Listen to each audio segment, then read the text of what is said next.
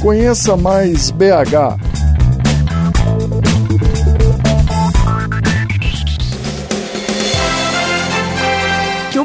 Foi fazenda, já teve índio, escravo e é região de operários, todo mundo tá careca de saber. O que pouca gente sabe é que ele é responsável por boa parte da economia de Belo Horizonte. É isso mesmo. E agora você vai conhecer as principais curiosidades econômicas da região em mais um programa Conheça Mais BH.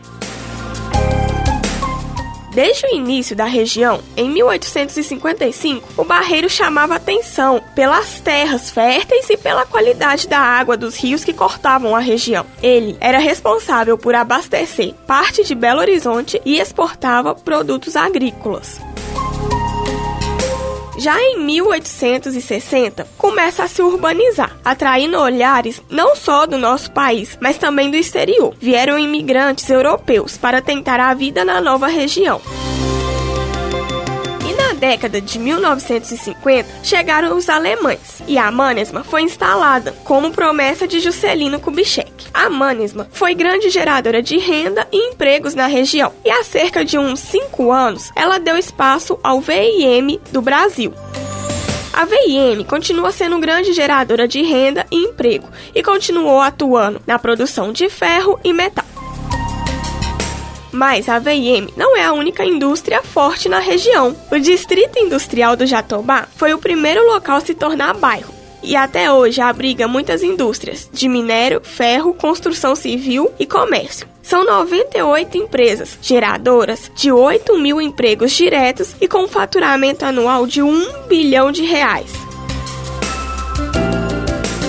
No centro do Barreiro encontramos a VIM. No local, não é só a empresa que chama a atenção, o comércio diversificado também é bem movimentado. Por volta dos anos 2000, com a ascensão da Estação Barreiro e posteriormente com a criação do Via Shopping Barreiro, a região passou a ter uma economia ainda mais forte e hoje corresponde a 45% do PIB, Produto Interno Bruto, de Belo Horizonte. Não é só de comércio e indústria que vive a população local. Alguns moradores se reinventam e resgatam antigas profissões, como costureira e artesã. Um bom exemplo é a Regina Gigliotti, que tem o próprio ateliê em casa e produz bonecos, caixinhas e enfeites em geral, tudo com material reciclável.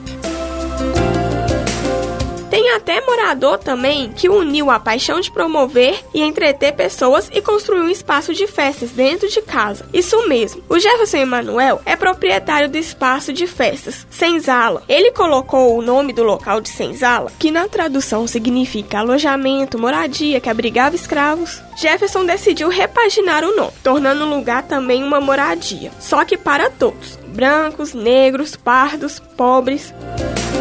Este ano, Jefferson, junto com outros comerciantes da região, decidiu promover e fomentar a economia local. Nasceu o primeiro Expo Senzala, que além de promover o network entre pessoas, também contou com apresentações artísticas e culturais de vários segmentos da região.